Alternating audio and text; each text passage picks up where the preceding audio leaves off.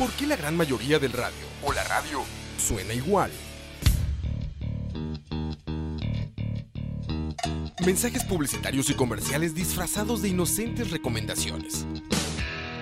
Invaden todo lo que vemos y escuchamos. Además de, por supuesto, compromisos con patrocinadores o intereses de terceros que censuran e impiden que cualquier información o mensaje pueda llegar intacto, puro y sin filtros. Al escucha. Muy pronto, una nueva alternativa a la radio. Solo escucha. Escucha.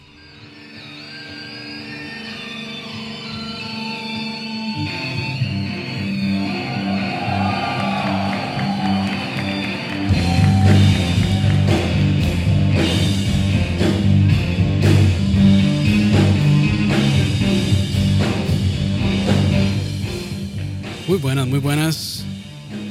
Para todos los que nos estén escuchando por ahí, desde ya les pido disculpas por la calidad del sonido de esta primera canción, pero fue algo ahí que capturé hechizamente. no es la mejor calidad de sonido, pero me pareció por lo menos interesante compartirles un poco de cómo fue el concierto de Stickman el pasado 20 de septiembre de 2018. Muchas gracias a todos los que nos acompañen. Este, muy agradecido. Eh, son las 11:45 am del 9, perdón, del 26 de septiembre de 2018. Y hoy estamos eh, hablando un poco sobre la banda Stickman, quienes, como pueden escuchar en ese audio, de muy buena calidad. Hicieron por acá en el Jazz Café la semana anterior, aunque para hacerlo temporal, como les mencioné, fue el 20 de septiembre. Entonces, pues vamos a hablar un poco de esta banda y también de cómo estuvo el concierto por ahí. Muchas gracias por acompañarnos y los dejo con esta canción que se llama Lark Stones in Aspic, que no es de Stigman, es de King Crimson, pero todos los miembros de Stigman también pasaron o están en King Crimson. Ya casi regresamos.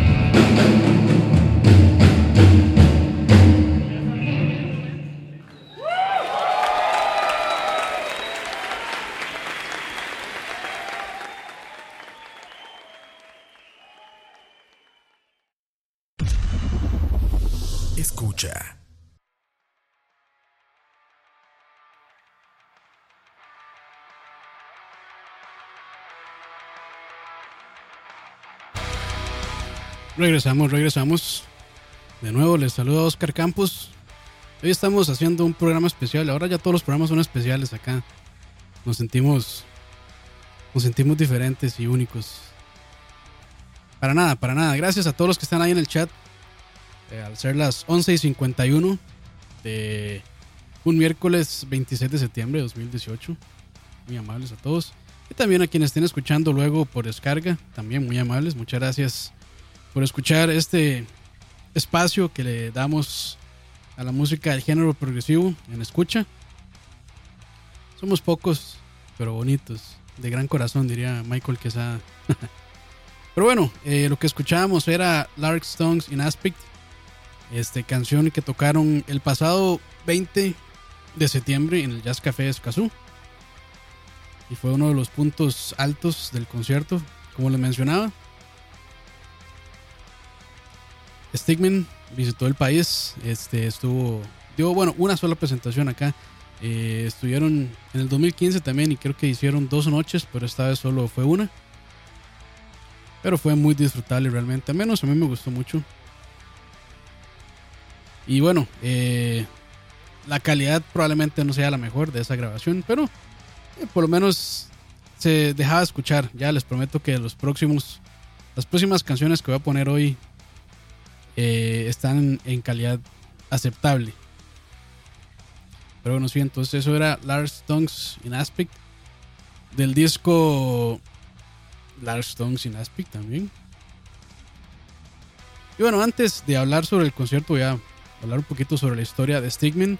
La banda nació eh, luego del álbum del 2007, Stigman, eh, con A en vez de E, o sea, el singular de hombre en inglés.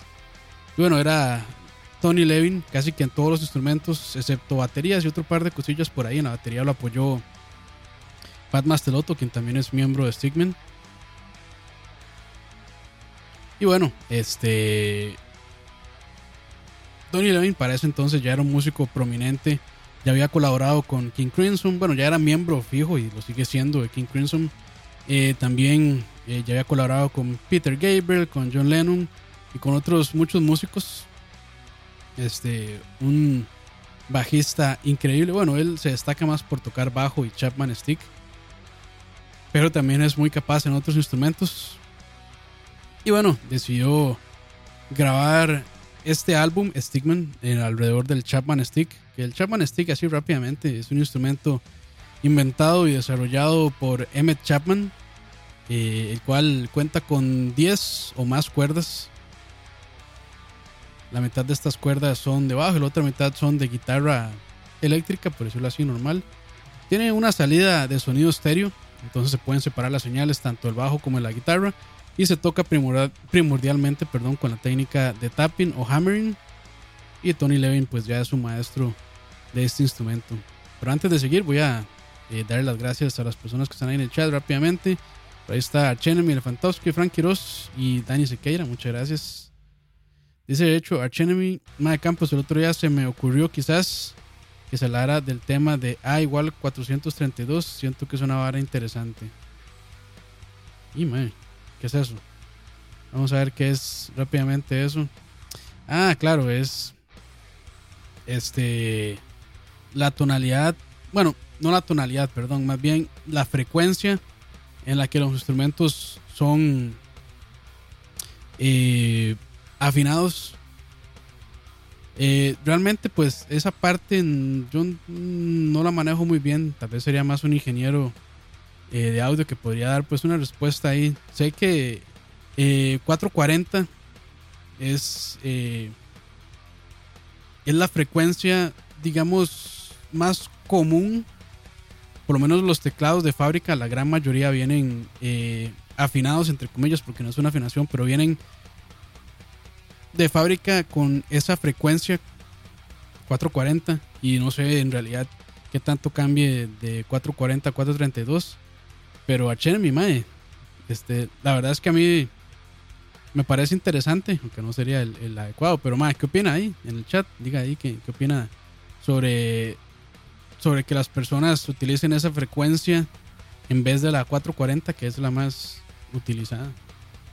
Dice Frank, si todos son especiales, al final ninguno es especial. Pero gracias por los especiales. no, pero yo esto sí lo considero un programa especial realmente porque no todos los días eh, músicos, por lo menos de clase mundial, dentro del género progresivo nos visitan. Eh, entonces, para mí es una ocasión realmente especial y pues tuve la dicha de poder participar ahí. Bueno, no participar, pero de asistir al concierto y salí muy contento. Ahora les comento más sobre eso. Pero bueno, volviendo a la banda, a Stickman. Eh, este disco del 2007, eh, Stickman, donde ya les comenté, Pat Mastelotto colaboró como baterista principal. Y pues Tony Levin quería presentar esta música en vivo, ya que a él le pareció que la música salió muy bien. Pues entonces eh, se reunió junto con primeramente Michael Bernier, este, quien también fue, quien también participó en el primer disco de la banda llamado Soup. Pero sin embargo, este, la salida de Bernier se fue, bastante rápida y entró a reemplazarlo Marcus Reuter, un músico alemán en el 2011. Y pues esta alineación de estos tres, Tony Levin, Marcus Reuter y Pat Mastelotto, se ha mantenido hasta la fecha. Es como ya la alineación clásica, si se le puede llamar, entre comillas. Y este, bueno, hasta la fecha tienen algunos discos bajo su manga, el grupo Stigman en el 2011 eh, salió su segundo disco llamado Absalom, seguido de Open del 2012, que Open es una propuesta interesante porque son puras improvisaciones que grabaron en el estudio. Y este, luego tenemos Deep del 2013 y finalmente en el 2016 lanzaron su más reciente disco hasta la fecha llamado Prog Noir. Y la, el resto de canciones que vamos a escuchar hoy provienen de ese disco de Prog Noir. También tienen varios álbumes en vivo, como el Midori con David Cross. Y David Cross es un violinista quien también nos acompañó en esta gira eh, en Latinoamérica, esta gira 2018, por decirlo así, latinoamericana. Eh, y se han presentado en países como Brasil, Argentina, Uruguay, Chile, Perú, Guatemala, El Salvador, México y Bolivia. Creo que este, ya están cerca de su última fecha en México. Y después de eso, pues no sé si van a seguir de tour. Pero esta fue una visita pues bastante rápida por Latinoamérica. Pero bueno, antes de comentaros un poco de cómo estuvo desde mi punto de vista el concierto acá en Costa Rica, os voy a dejar con una canción más del disco, como ya les mencioné, Proc Noir del 2016. Y la canción se llama igualmente Proc Noir. Ahorita regresamos. Escucha.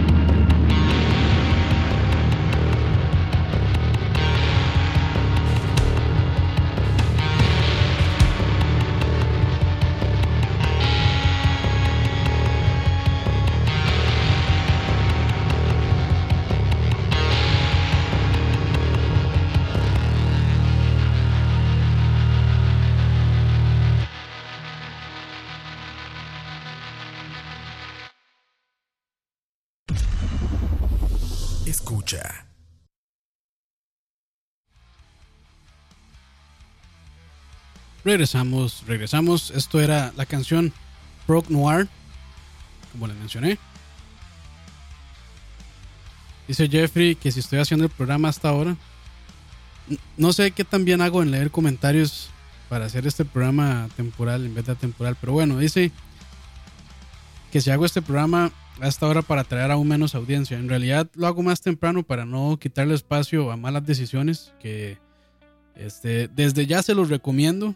Hoy va a estar bien bueno ese programa. Van a hablar un poco sobre el déficit fiscal, sobre este, bueno, los últimos acontecimientos acá en Costa Rica. Eh, si nos escuchan fuera del país, pues en este momento Costa Rica está pasando por una crisis eh, fiscal, incluso hasta social, bastante fuerte. Entonces, pues ya se están recurriendo a métodos un poco, no sé si llamarlos extremos, pero sí, por lo menos que lo dejan a uno pensando en la situación económica del país. Y bueno, este, quienes están calificados, yo mejor no hago más comentarios porque no sé, son ching y muizo, entonces, este, por eso más temprano y porque también me da vergüenza hacer un programa este, como este después de un programa tan importante como malas decisiones.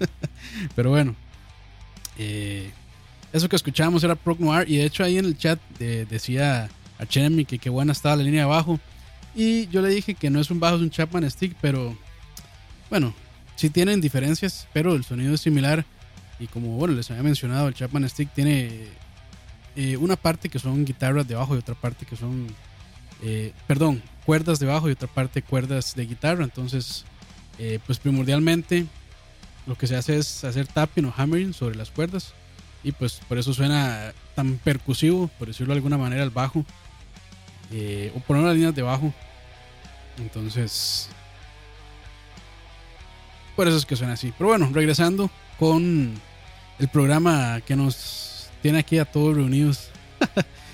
Eh, ahora sí voy a comentar un poco sobre un par de ideas, o más bien, ni siquiera es como un review ni una crítica, más bien es como la experiencia que yo viví en el concierto no me considero crítico como para decir eh, aunque sí voy a decir un par de cosillas ahí que tal vez no me no me no me gustaron tanto pero bueno.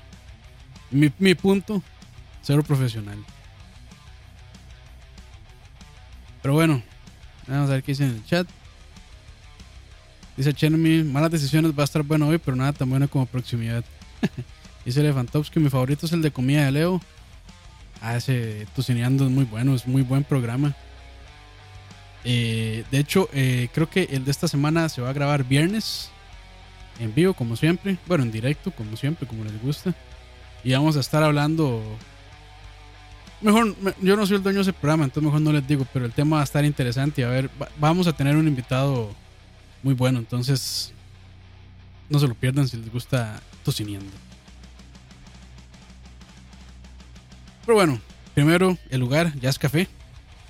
Eh, agradecerles a los dueños y a los, bueno, a los gerentes del lugar eh, por abrir las puertas a Stigman.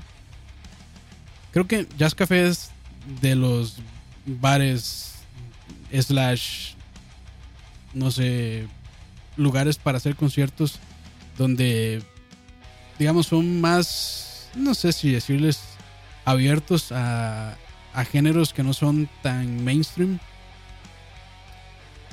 Porque sí apoyan a otros como el progresivo, digamos, el folk también. De hecho, mis primeras visitas al Jazz Café fue en el de San Pedro. En ese momento creo que no estaba el de Escazú. Y ahí yo iba a escuchar a Peregrino Gris. Que bueno, Peregrino Gris. Hace rato creo que no se presentan y tienen, tienen un ratillo también de que creo que estaban trabajando en un disco. No sé cómo, no sé cómo les irá con eso, pero Estoy a la expectativa de un nuevo disco de Peregrino Gris. Me, gusta, me gusta mucho ese grupo nacional. Es una propuesta de música celta, folk, muy interesante.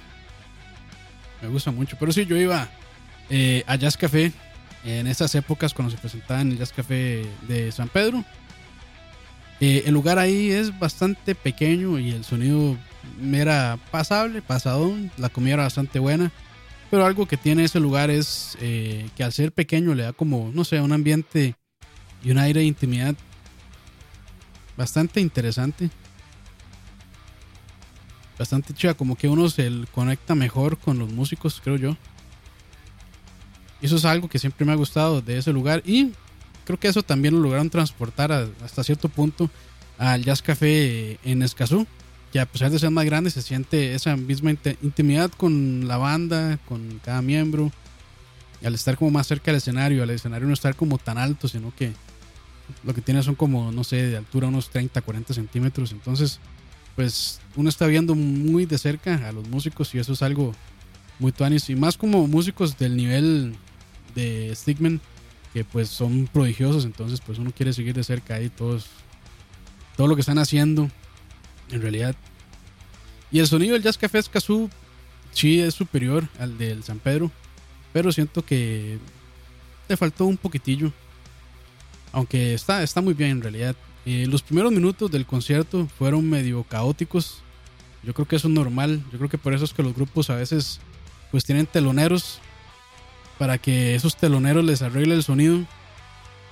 Y cuando ya salga la banda principal pues suene casi que perfecto. Pero este el sonidista logró solucionarlo ahí. Y ya después el concierto pues fluyó bastante bien en cuanto a sonido. No, no me puedo quejar en realidad. Dice Jeffrey Raya, para mí Yaskazú, Yaskazú, es el mejor lugar para chivos pequeños. Pues sí. Yo realmente no soy de, ir a conciertos, a menos de que la banda me guste mucho. Pero si una banda que me gusta mucho se presenta en Jazz Café, es muy probable que vaya. Se me hace, se me hace un, se me hace un lugar chiva, bonito, para ir a escuchar conciertos bueno, va la recomendación de Gordo Profesional. Si van al Jazz Café, pidan la quesadilla de pollo. Está, está bastante buena. La pizza está mm, pasable, pasable, como para matar el hambre, pero la quesadilla de pollo sí está, está bastante buena. Pero bueno, volviendo al punto, la organización del evento estuvo bien. Eh, no tuvo mucha publicidad. En realidad, esta, este concierto creo que les hice más publicidad yo aquí en proximidad. Este, pero bueno, Stigman es un grupo de nicho, de bastante, bastante nicho, entonces pues tampoco creo que es necesario. Y a los que les gusta estas bandas de progresivo, eh, pues se dan cuenta fácil de cuando vienen esos grupos acá al país. El lugar eh, tenía pocos espacios en realidad, yo creo que estaba como a un 95% de capacidad, lo cual está bien. Pero este, ahí no se hacina la gente, ni se está empujando, ni codeando. Cada uno está sentadito en su mesa, tranquilo. Entonces, por eso es que me gusta a mí ahí. Porque nadie está encima de uno, ni codeándolo, ni poniéndole el flash del celular encima. Que es otra cosa muy, muy bien.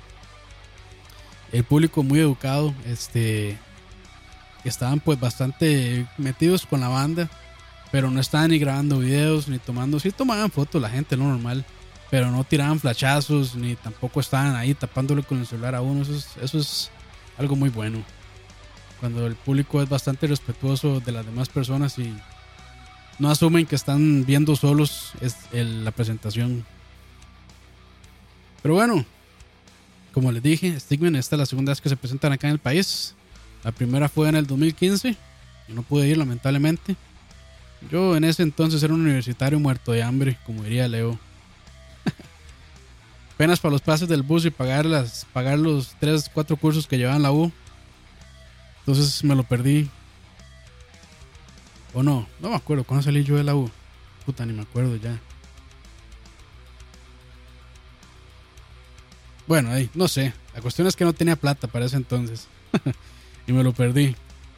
Eh, pero esta vez no quise perdérmelo en realidad y fue una experiencia bastante buena. Costaba 30 mil la entrada, me pareció un precio decente para la calidad de músicos que se están presentando. Pero bueno, antes de seguir con estos, estos comentarios que tengo sobre este concierto, vamos con un poquito más de música y esto se llama Plutonium.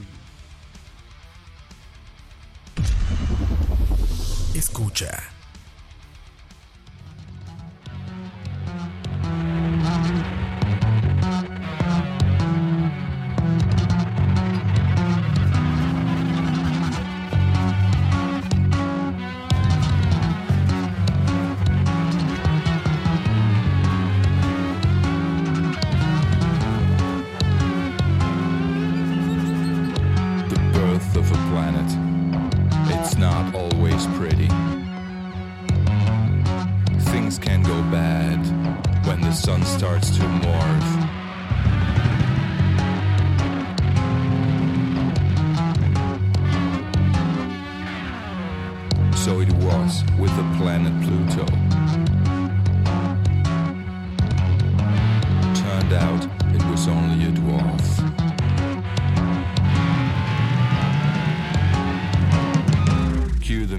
of Carl Orff.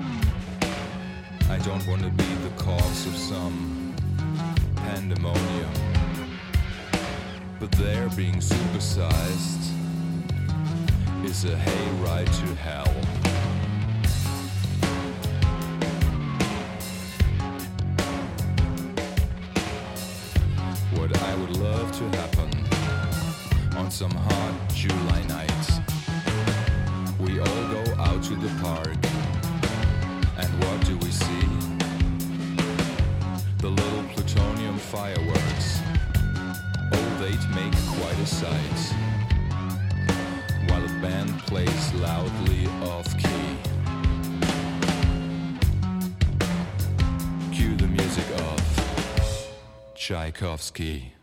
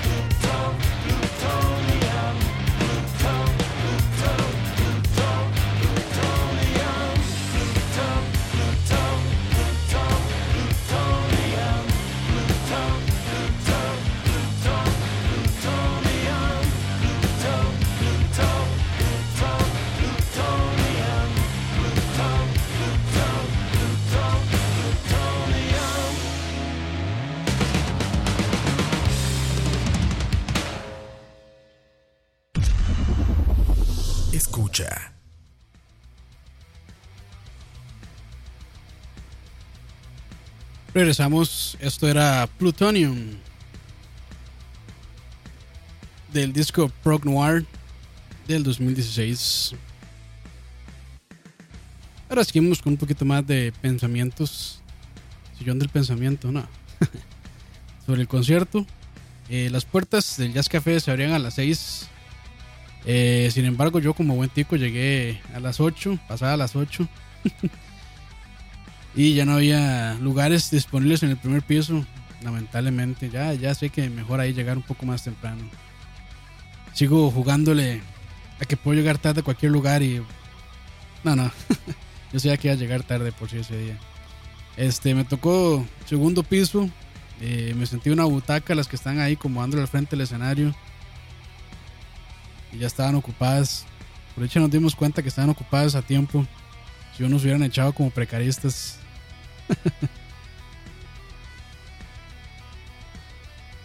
Eh, pero bueno, el concierto empezó pasada a las 9 pm. Salieron al escenario Marcus Reuter, Pat Mastelotto, David Cross y Tony Levin.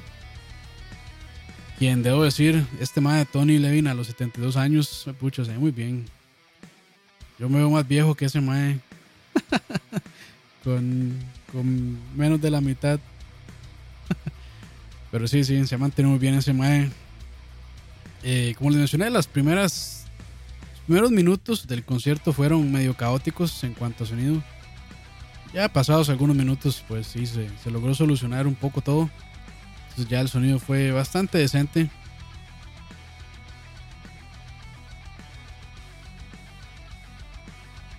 Creo que, me, creo que perdí la conexión, muy bonita cosa. Pero bueno, los que están escuchando después por descarga no se van a dar cuenta. Seguimos aquí por sí. A nadie le hace falta esto en vivo.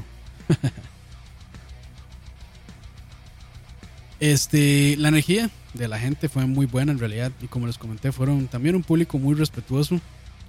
Eh, no, tenía, no tenían celulares afuera, ni muchos flachazos, encandiladores de esos que caen mal. Y siempre se agradece cuando la gente se comporta bien. Este, esos lugares así oscuros y luego que lo encandilan un flachazo es como andar manejando por pavas y que le salga un toreto de estos de frente. Uno pierde ya con eso todas las ganas de vivir. mentira, mentira. Pero sí, esos flachazos sí, lo, a veces lo, lo noquean a uno. Casi, casi. Lo dejan a uno como inconsciente, inconsciente por algunos segundos. Pero sí, muy agradecidos. Muy agradecido con toda la gente que estaba ahí. Creo que estaban también algunas personas de Grupo Catarsis, de estos que son los productores de música progresiva que salen en Radio U, me parece. Entonces, este, pues también ahí estaba la, competen la competencia. Ni competencia hacemos para una radio a veces. Pero bueno, vamos con más música antes de seguir comentando un poquito más sobre este concierto. Esta canción se llama The Tempest. Ya casi regresamos.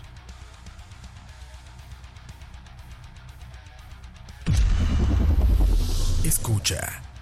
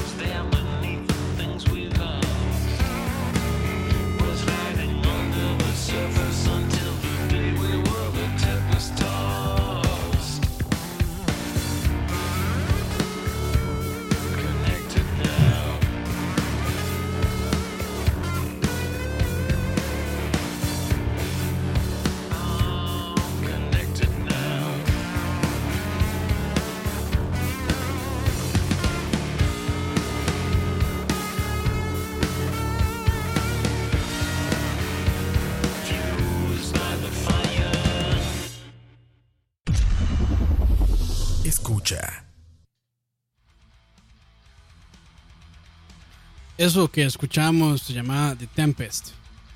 Interesante eh, que en sus discos, pues muchas de las canciones, aunque no todas, eh, tienen letra. En el concierto, pues fue mayor, mayormente música instrumental, lo cual no me molesta para nada. De hecho, a veces hasta prefiero la instrumental, no porque las voces me molesten, sino para nada. Nada más que, pues me gusta más la parte instrumental. Este, en su playlist de esa presentación que hicieron acá en Costa Rica tenían eh, canciones de todo un poco, tenían de Stickman, tenían de King Crimson, por ejemplo, tocaron la primera que escuchamos en este programa, Lars Tongues Aspect, también tocaron Red, del disco Red.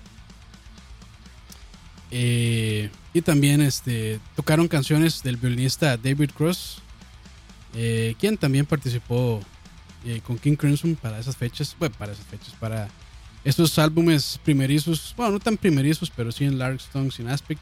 Recuerdo que había participado en el anterior a Lars, a Larks, no recuerdo muy bien el nombre, por la portada era como de un universo con unas caras raras. Bueno, ahí disculpan. Este, David Cross, muy interesante su su instrumentalización, bueno, su interpretación en realidad. Usó un violín electrónico este, y lo modulaba con muchos pedales de efectos. No estoy seguro si eran efectos especiales para violín. No sé si. No, en realidad no sé si habrá. Pues. Me imagino que sí. Eh, pedales especiales para eh, violines eléctricos. Pero creo que también está usando algunos pedales para guitarra eléctrica. Bueno, o que normalmente se utilizan en guitarras eléctricas, aunque no estoy seguro. Está un poco lejos del escenario. Y pues no pude ver, aunque sí vi que tenía pues un controlador mío ahí bastante interesante para, para hacer estos señores. Dice Lewandowski, sí señor, hay pedales para violines eléctricos. Ah, ok, entonces probablemente, probablemente eran pedales especiales. Yo como no sé de nada, entonces estoy bateando. Pero gracias a Lewandowski por la aclaración. Y bueno, en cuanto a la capacidad técnica de cada de los cuatro músicos. Increíble. No, no hay mucho que decir.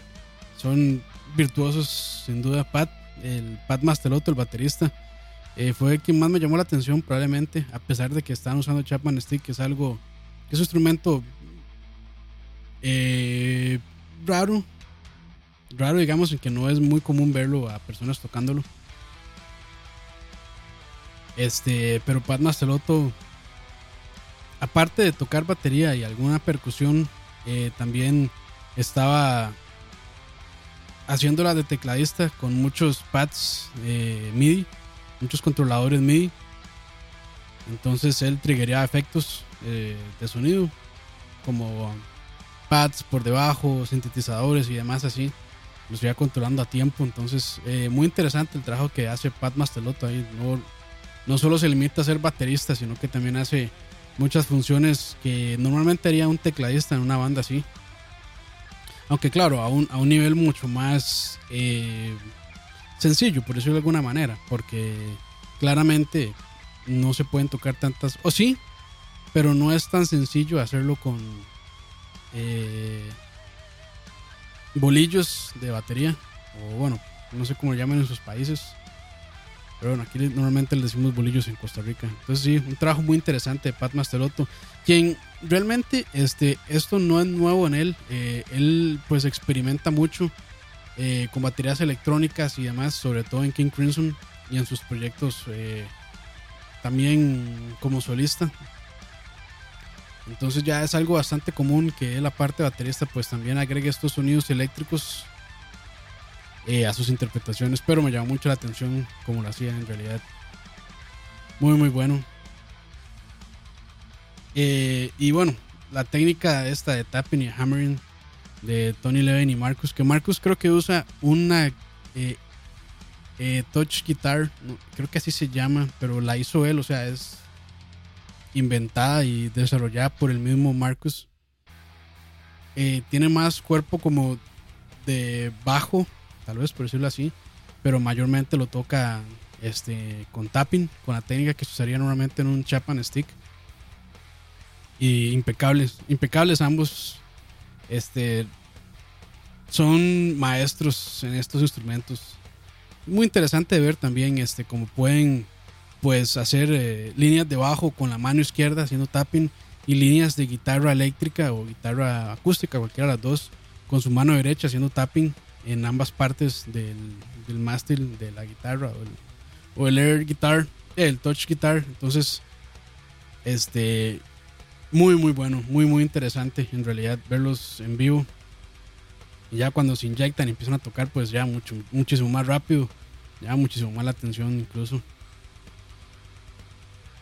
Y David Cross, como les dije, este, pasando su violín por pedales de efectos, a veces hacía el sonido peculiar de un violín eléctrico, a veces hasta de guitarra eléctrica.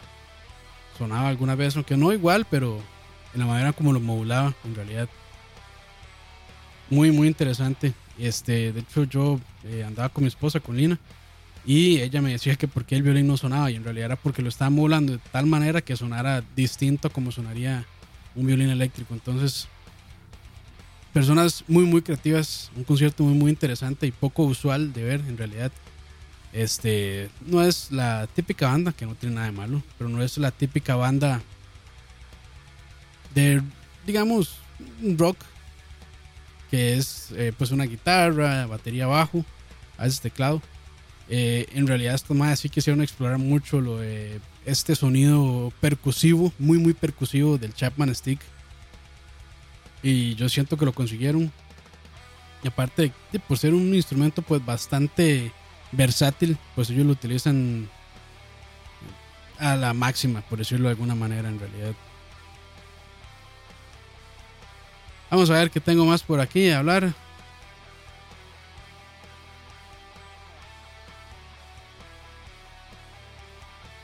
Véate, ya tengo un par de puntos más, pero antes de eso, vamos a música.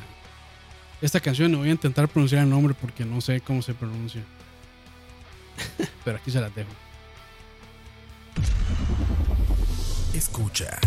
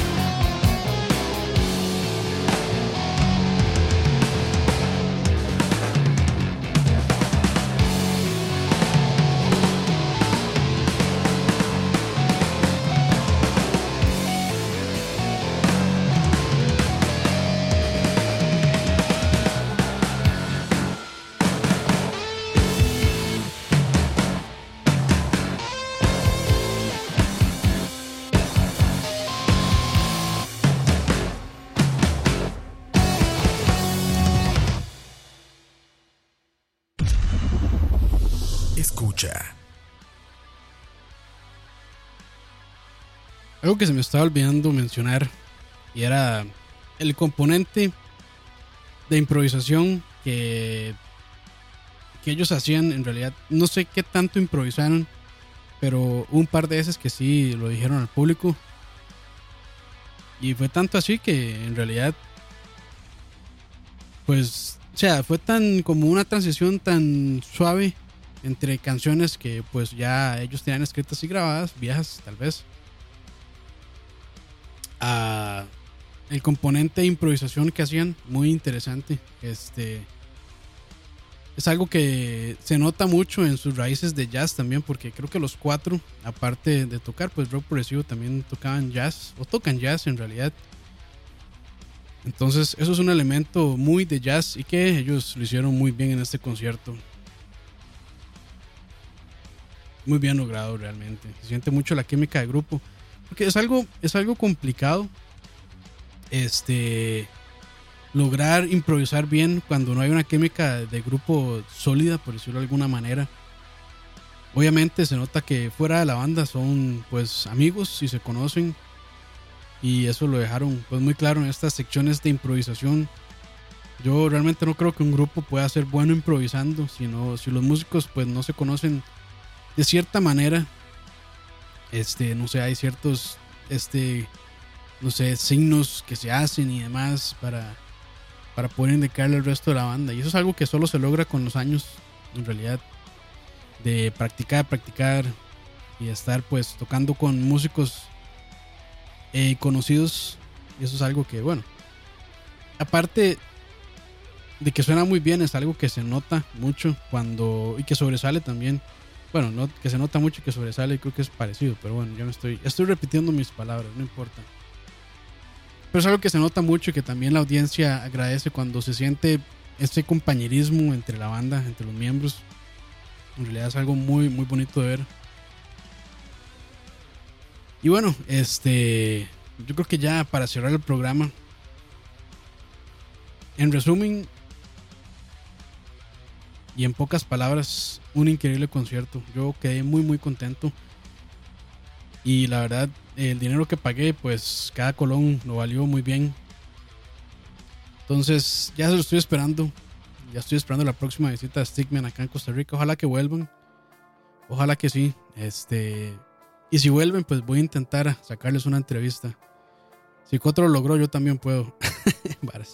No, muy bien, Coto. Voy a tener que pedirle a Coto que me dé los secretos para poder, para poder acosar exitosamente a los músicos y que le den entrevistas. con esto llegamos al final del programa. Gracias a todos los que nos están acompañando en el chat. Y muy agradecido de nuevo con ustedes por acompañarme en esta tarde de miércoles en septiembre. Y también gracias a ustedes que han estado escuchando luego por descarga. Se les agradece muchísimo. Espero que les guste el programa. Y bueno, si tienen algún comentario, este, no teman, háganlo. Si, si quisieran escuchar alguna banda en especial, también pídanla ahí en el chat. Puede que yo la haya escuchado, puede que no. Bueno, en el chat, en los comentarios, luego en Facebook o en, Instagram o en cualquier parte donde estemos nosotros por ahí. Y con mucho gusto lo haremos. Ya nos habían pedido por ahí este, hablar de Time Forgotten. Eh, eso va a pasar. También nos habían pedido eh, progresivo en español. Eh, yo sí conozco un par de bandas de progresivo en español, no muchas. Pero voy a hacer mi esfuerzo para buscar más y poder traer un programa bastante interesante, por lo menos para mí. y también estoy trabajando como en un, qué sé yo, por decir así, en un progresivo 101 sus inicios, la historia del progresivo, cómo nació, este, cuál es su situación actual. Progresivo a través de los años, por decirlo de alguna manera. Entonces, eso sí lleva un poquitillo más de, de trabajo investigación. Pero es algo. Pero es algo que sí tengo ganas de hacer, aunque sí lleva su, lleva su ratillo para, para buscarlo. Dice Elefantovsky, justo le, iba a decir, justo le iba a decir sobre Ties Forgotten. Sí, sí, estaba pendiente. Quisiera, este, pues, eh, no conozco a ninguno de los. Bueno, sí, con, sí los conozco por amistades mutuas que tenemos, pero digamos que eh, ni a Juan Pablo, ni a Ari, eh, pues son así super compas, pero me gustaría tenerlos, me gustaría tenerlos tal vez en el programa, entonces tal vez hay algo se dé. Por lo menos para pedirles permiso de poner su música acá y después no tener problemas. Pero bueno, este, ya que, bueno, ellos son de Costa Rica, entonces pues creo que es más fácil ponerse en contacto con ellos por ahí. De nuevo, gracias a todos. Recuerden seguirnos en nuestra página web charladera.com, escucha.live. Estamos en Facebook, en Spotify, en iTunes y en cualquiera de estas aplicaciones que termina en cast. Por ahí nos pueden escuchar luego por descarga. Y recuerden, si les gustó Stigman, pueden seguirlos en sus redes sociales. Este, ahí en nuestras páginas web lo vamos, vamos a dejar eh, los enlaces a su Facebook, a su Bandcamp y a su página web oficial. También van a estar en las notas y descargan el programa. Y bueno, esto fue Proximidad. Se despidió Oscar Campos y los dejo con la última canción de este programa que se llama Never the Same. Espero que la hayan pasado bien. Espero que les haya gustado mis comentarios, digamos, mis memorias, por decirlo de alguna manera, sobre el concierto de Stigman en Costa Rica en septiembre de 2018. Saludos a todos y muchas gracias. Escucha.